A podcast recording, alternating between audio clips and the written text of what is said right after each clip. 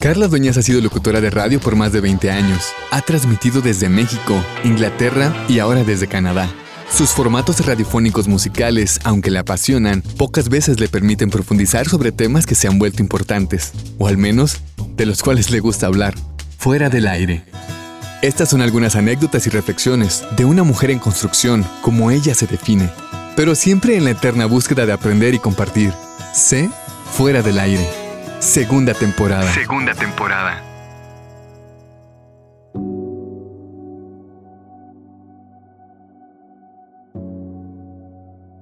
Me han pedido participar en un conversatorio de mujeres mexicanas, sus luchas y sus logros. Y la verdad es que me siento primero honrada y después inspirada a escribir este relato y a platicar en este podcast cómo es ser una mujer mexicana y tus luchas y tus logros.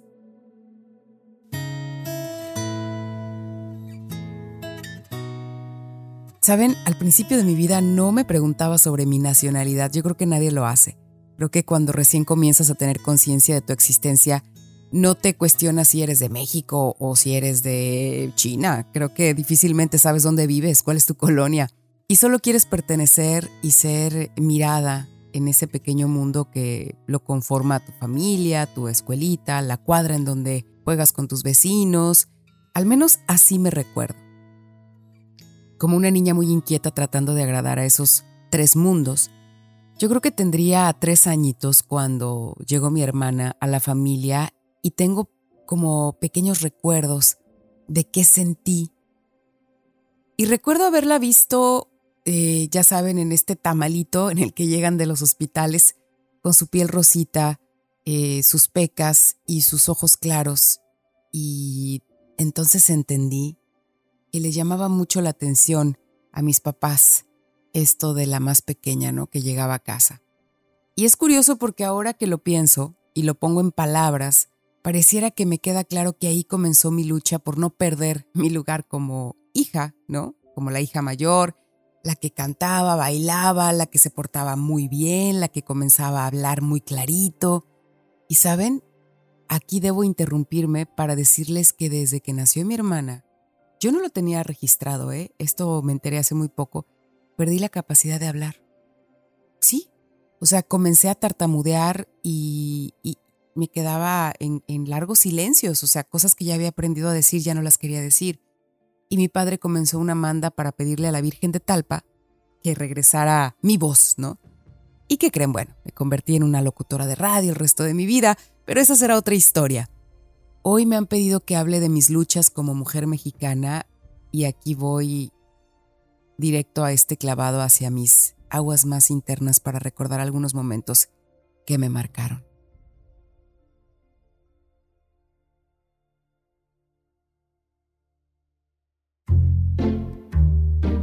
Ay, la verdad es que me cuesta trabajo saber por dónde empezar. Quizás por la primera vez que me mudé de mi ciudad, de mi colonia de Guadalajara, me mudé a la Ciudad de México, impulsada por una pareja que recién había pedido su cambio también a la universidad. Y me decía, ¿sabes qué, Carla? Aquí he escuchado la radio y tú podrías encajar muy bien. Eh, tienes la capacidad. Y con esas pocas palabras en una llamada, con tres mil pesos en una de estas tarjetas del, del banco y un maletón lleno de ilusiones, pedí mi intercambio con todo y mi beca, obviamente, a la Ibero Santa Fe en la Ciudad de México. ¿Quieren saber de diferencias sociales como mexicanos, como mexicanas? Ah, dense una vuelta a esa universidad. Pero súbanse en el metro Tacubaya a las cinco y media, luego tomen la pecera, bueno, así le dicen al camión, ahí en Santa Fe. Váyanse por todo el pueblo de Santa Fe en todas las paradas que hace el camión mientras las van manoseando sin querer, ¿no? Porque va atacado, va, va, va, va lleno ese camión. Y bájense con miedo todavía de noche, todavía oscuro, con todos los trabajadores que, que, que siguen creciendo los edificios por allá en Santa Fe. Entren por la parte trasera de la universidad y ahí se van a atravesar con otra cantidad impresionante de, guardaespaldas, de seguridades, de, guaruras, como les decimos. Lleguen al salón con el pelo todavía empapado y se van a dar cuenta que en un mismo lugar están todas las clases sociales y que yo en particular recuerdo que no, no me sentía como que pertenecía a, a, ese lugar, ¿no? Obviamente no, no tenía el dinero que tenían la mayoría de las personas que estaban ahí. Es más, no me alcanzaba ni para un Starbucks. Yo ahí conocí ese mentado café, el Starbucks, y, no me alcanzaba porque yo tenía que medir mis pesos para el camión, para, para la pecera, eh, para las copias de los libros, para los tacos del metro, que por cierto recuerdo que costaban 5 por 10 pesitos. Y obviamente jamás le dije a mis padres de estas cuentas y del hambre de las ganas de comprarme ese café caro en Starbucks. Acuérdense, era la mayor y sentía que debía dar el ejemplo y la que debía ganarse ese lugar en la familia, ¿no?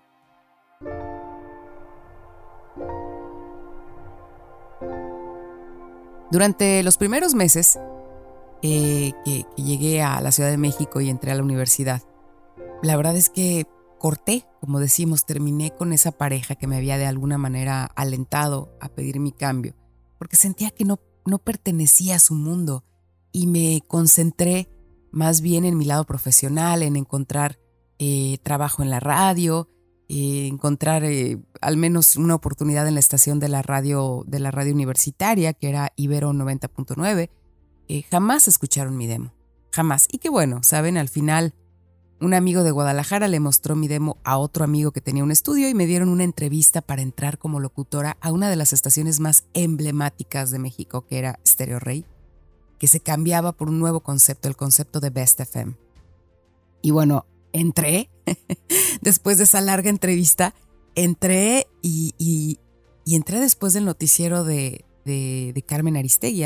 Carmen tenía ese, ese noticiero en la mañana, después eh, entraba yo con la música y después seguía Guillermo Ochoa en MBS. Sí, la provinciana de 22 años comenzaba su programa de radio de lunes a viernes de 9 a 1 de la tarde en Best FM. Ese fue un gran logro profesional. Venía de verdad muy, muy asustada de provincia, ¿no? Pero no sabía que mi reto más grande no era el de llegar a la radio en FM, sino de vivir con alguien en unión libre. Sí, esa niña educada con las siervas de Jesús sacramentado iba a cometer el pecado de no salir de blanco de su casa y entrar a la casa de otro hombre sin casarse. Ahora me da un poco de risa, me, me parece un poco cómico citar estos momentos y acordarme de las siervas de Jesús sacramentado. Siervas, háganme ustedes el chingado favor. Sierva significa una persona subordinada a otra, especialmente los que servían a los señores feudales en la Edad Media. Bueno, o sea, de entrada, imagínense ustedes que, había que ser buena y merecedora, había que ser sierva. O en este caso, para ser mirada en, la universidad donde yo eh, terminé, ¿no? había que ser millonaria, ¿no? Y bueno, yo ni una cosa ni la otra, ¿no? O sea, ni, ni buena, ni merecedora, ni millonaria. En fin, regresemos a mi reto eh, personal, ¿no? el de lograr una relación amorosa con el director de la estación. ¡Tan, tan, tan! Sí, sí, sí, sí, sí, sí, me aventé ese clavado, este, casi salto mortal y no lo vi venir. Bueno, obviamente yo tenía mucha admiración por él, por su carrera, por su trayectoria me imponía, me imponía él como, como ser humano, como hombre, como empresario, como, como productor. Desde su altura, medía casi dos metros, sus ojos azules, su voz tan, tan, pues tan, tan entrenada, ¿no? Pero después, esos mismos atributos que yo admiraba me iban a dar mucho miedo. Sus ojos azules que parecían de loco, su voz eh, gritándome, eh, su altura que me imponía, su, su quijada. Recuerdo que, que cuando me gritaba y cuando se enojaba conmigo, eh, de repente se mordía la lengua y entonces en las comisuras de la boca le alcanzaba ya a ver la sangre. Así, así, imagínense, nada más esa escena. Bueno, ahí comenzó uno de mis mayores retos, entender qué era lo que yo estaba viviendo, qué estaba pasando en mi vida. Por un lado estaba triunfando en mi carrera, había conseguido algo increíble, maravilloso, envidiable, estaba en la cima de la radio, en la ciudad más importante de mi país, estaba, ya saben, yo me sentía en los cuernos de la luna de la radio y al mismo tiempo estaba confrontada por cómo vivir con alguien, cómo llevar una casa, cómo hacer un hogar, cómo tener una relación de pareja. Este, me sentía tan dividida, tan frustrada a la vez, tan triste, tan desequilibrada, me sentía como alguna vez me lo dijo mi padre, atrapada. Carla, te veo atrapada. Híjole, al principio, obviamente, quiero regresar un poco al principio de esta relación que comenzó, pues obviamente yo, ya saben, como, como, ay, maravillada, eh, cegada. Los dos primeros años de esta relación, yo tenía pues muchas ilusiones, muchos sueños. Eh, Decidimos, eh, les digo, irnos a vivir en pecado, en unión libre, después comprar una casa. Después decidimos eh, no casarnos, pues yo en el fondo no me quería casar, no quería tener hijos, tenía 22 años, 23. Em, él me ganaba con 10 años. Entonces, bueno, la verdad es que mm, al final de la relación, ya como a los 2, 4 años, las cosas empezaron a descomponer. Primero porque yo empecé a notar sus celos, sus obsesiones, eh, y después la situación laboral se empezó a complicar. Él había perdido el trabajo como director de Best FM, lo habían corrido. Y los directivos, recuerdo que me mandaron llamar y me dijeron, tú te puedes quedar, eres, eres muy buena al aire. Pero claro, claro, por supuesto, yo, mujer mexicana, me envolví en esta bandera del amor, de la heroína, me lancé desde el techo del edificio de MBS y renuncié. Sí, renuncié. Por amor, por él, sí, sí, sí, así, así anda uno en la vida. Pero bueno, aún teníamos, y lo digo entre comillas porque no era mío, un estudio de audio de donde él era socio importante, en donde además trabajaban para, para el equipo de, publicidad y de, y de mercadotecnia del presidente de México, ni más ni menos, Vicente Fox. Yo hice un casting, como debía de hacer, y me quedé como la voz oficial eh, de, de, Fox en vivo, Fox contigo se llamaba el, programa y salía en 400 estaciones de radio en el país. Eh, hicimos, comenzamos el trabajo de una radio por internet con sus socios también y bueno, yo lo programaba y imagínense, radio por internet 2004, 2005 era, era algo novedoso. Yo sentía que mi carrera estaba también avanzando, ¿no? Pero por otro lado mi relación de pareja era cada vez más difícil.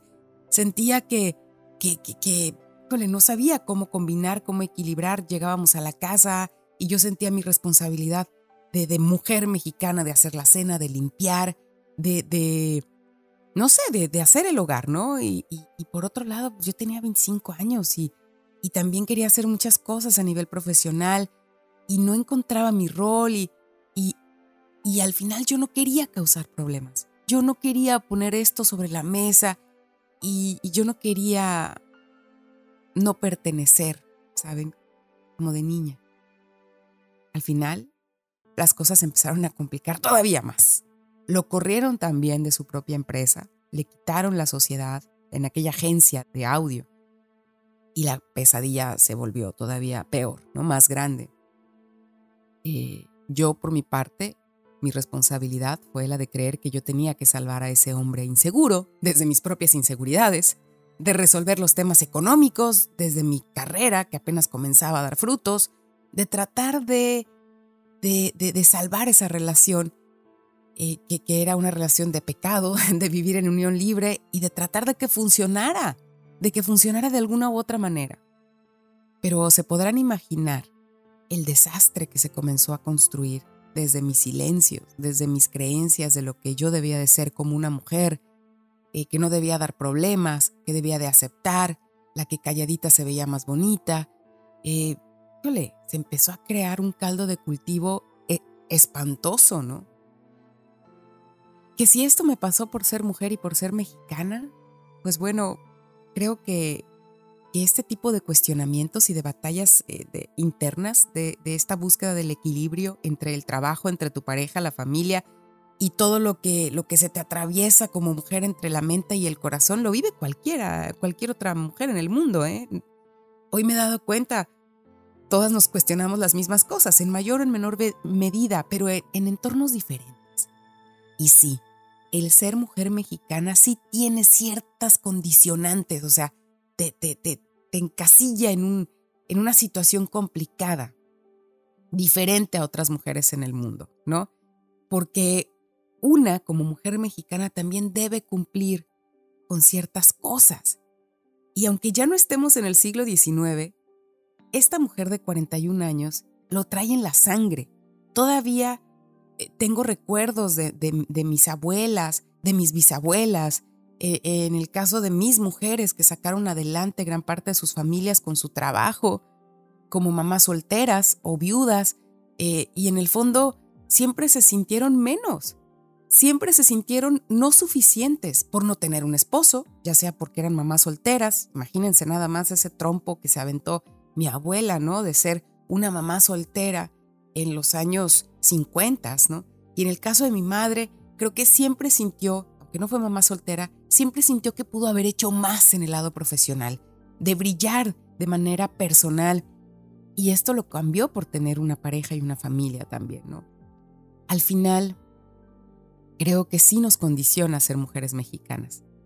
Pero de aquella historia, de la que aprendí muchas cosas importantes para cualquier mujer, no solamente mexicana fue, creo que mi mayor reto fue aprender a no callarme. Aunque eso significara no, no ser ya entonces la, la mujer ideal calladita, ¿no? También para mí, porque yo tenía esa imagen de mí misma de no causar problemas. Siempre tuve miedo de que me juzgaran en mi casa por ser la que causaba las complicaciones por ser la fracasada. Pero ¿saben qué?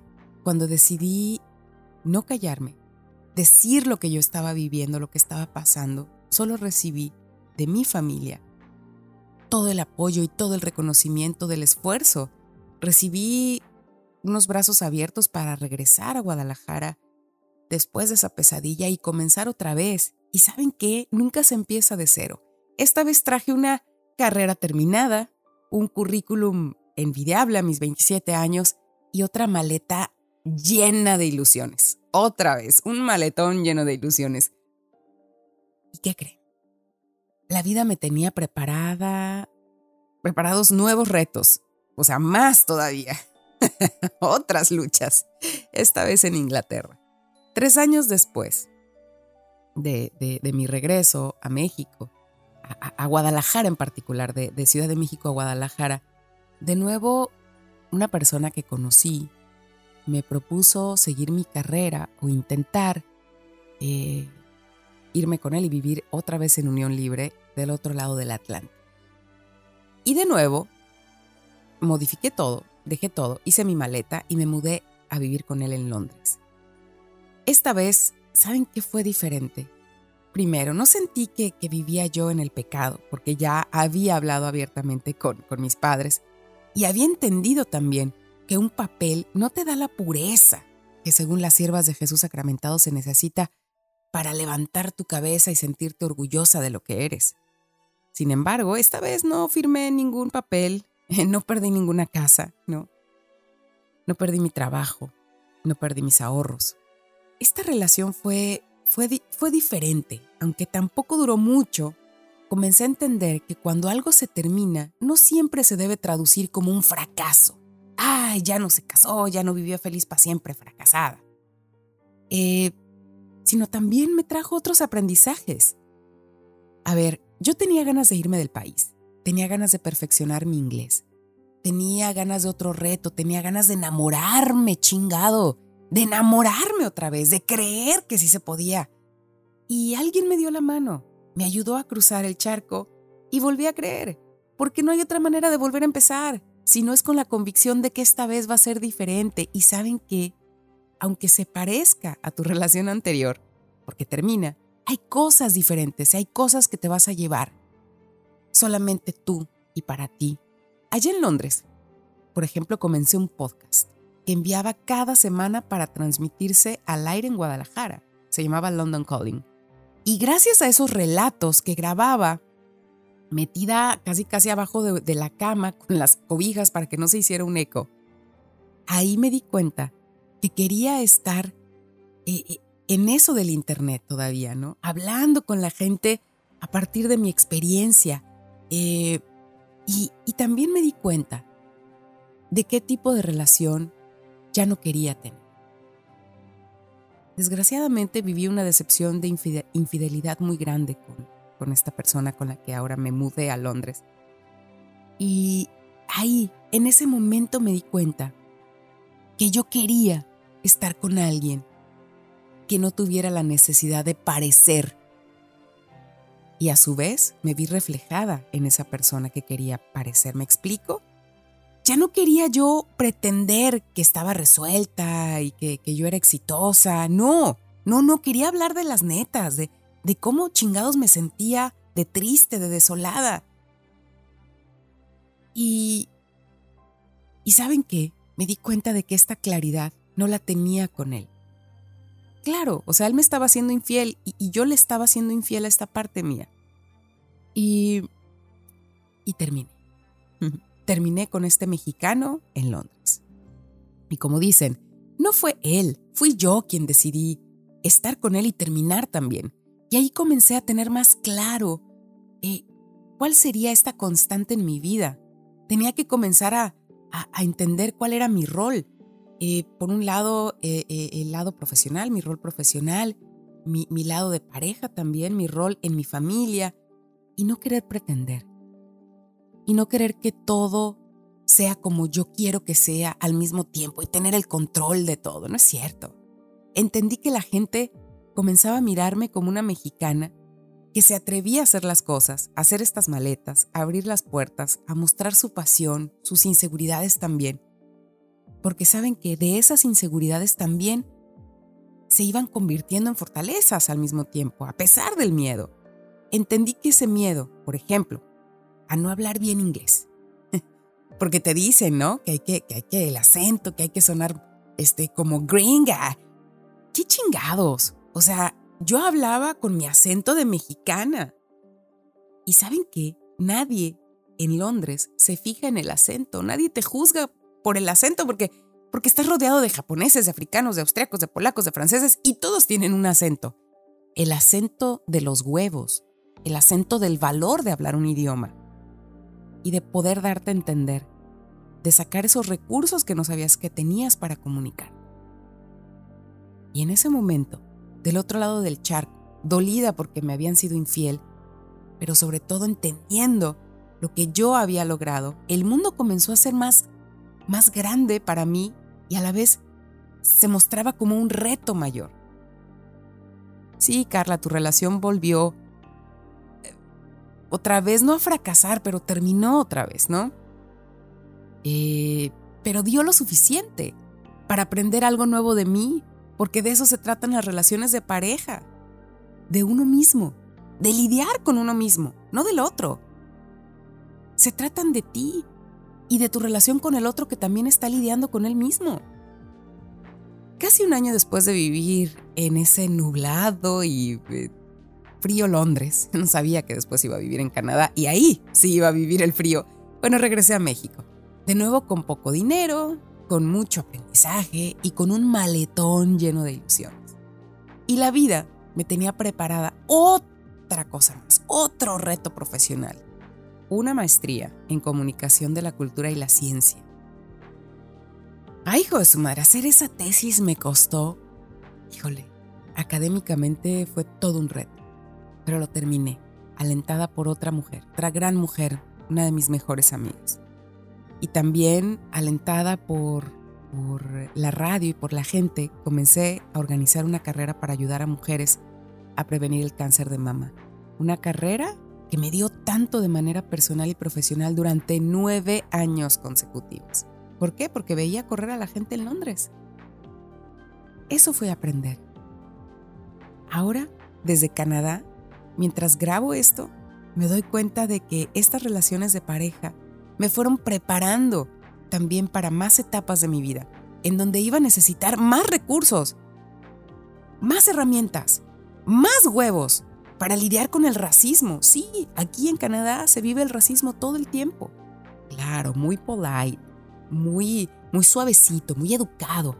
Pero de todas maneras, te miran como el extranjero. En mi caso, como la mexicanita que se casó con el canadiense. Bueno, en este caso, con peor tantito, con un quebecois.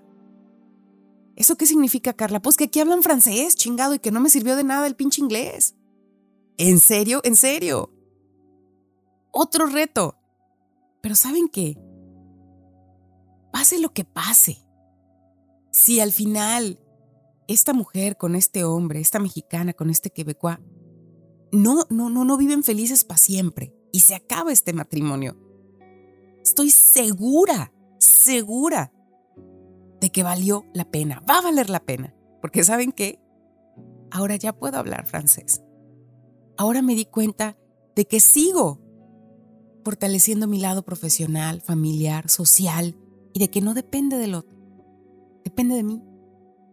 Creo que a veces uno no sabe que está en la lucha porque pareciera que esa es la normalidad, que estamos luchando todo el tiempo.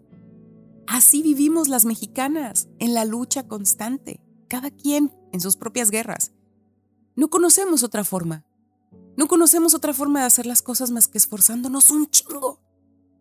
Muchas no tenemos la oportunidad de salir a otros mundos. Pero una vez que te atreves, no digo que a mudarte a Inglaterra o a Canadá, que te atreves a tomar esa clase de, de, de, de cocina, esa clase de otro idioma, a poner ese negocio con lo poco que tienes, con tus ahorros, a formar esa familia. Ahí es donde empieza tu mirada hacia otros mundos y tu lucha. Porque lo que sí puedo compartir como mexicana es que, por un lado, traemos una maleta llena de prejuicios, de falsas creencias, creencia de que valemos dependiendo de lo que el otro diga que valemos. Dejen esa pinche maleta ahí. Cárguense una mochilita más pequeña, pero esa mochilita, llénenla de muchos huevos. Créansela, porque al final, sí, también somos miradas por otras mujeres, sí, pero ¿saben qué? Esas mujeres, a mí en mi caso, me han dado mucha fortaleza. A veces hay que luchar con estos prejuicios y, y hay que seguir caminando con, con algo que sí tenemos, ¿saben? Con algo que sí tenemos, que es este orgullo de ser mujeres mexicanas. Esa es la lucha, la de buscar ese equilibrio, el de volver a revisar tu maleta mexicana y darte cuenta que tienes un montón de herramientas.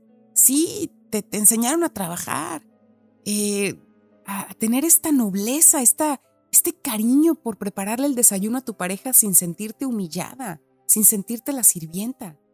Tu alegría está llena de, de, música, nos encanta la música a las mujeres mexicanas. Y de ahí me agarro para seguir con mi acento mexicano hablando inglés y francés. Y algunas personas en este camino de luchas me decían, hoy ya no las escucho me decían, Carla, déjate las cosas sentimentales, déjale esas cosas al corazón y deja que, que la conciencia y la mente te guíe. ¿Saben qué? En mi caso, como mujer, yo creo que la mayoría de las mujeres, me voy a atrever a decir eso, la mayoría de las mujeres mexicanas funcionamos con el corazón, con las emociones, con la pasión, con ese cariño que le tienes a toda tu familia, la más cercana, ese amor por tu pareja, por tus hijos, la admiración por alguien cercano, en mi caso la admiración por mis mujeres, es finalmente lo que me impulsa a hacer eso que la mente le ha estado dando vueltas y vueltas y vueltas, tratando de encontrar todas las excusas para no hacerlo, sacando siempre los miedos para para lograr paralizarme y entonces entonces sale mi corazón, este corazón de mujer mexicana, y me saca adelante. Y me lleva directito a hacer otra maleta, a abrir otra vez esa puerta y a salir, no solamente para escapar, a salir para encontrarme y sentirme orgullosa de ser mujer y mexicana.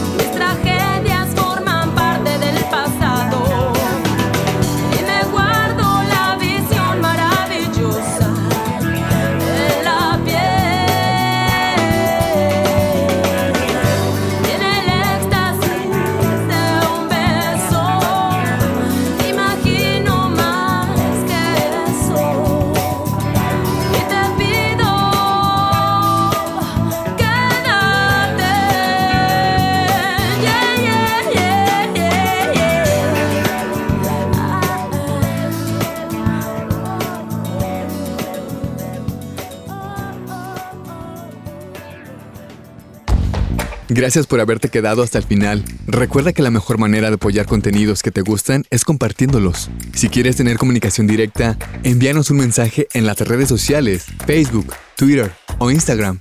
En todas como Carla Éxtasis FM. Carla Éxtasis FM. Guión, Carla Dueñas.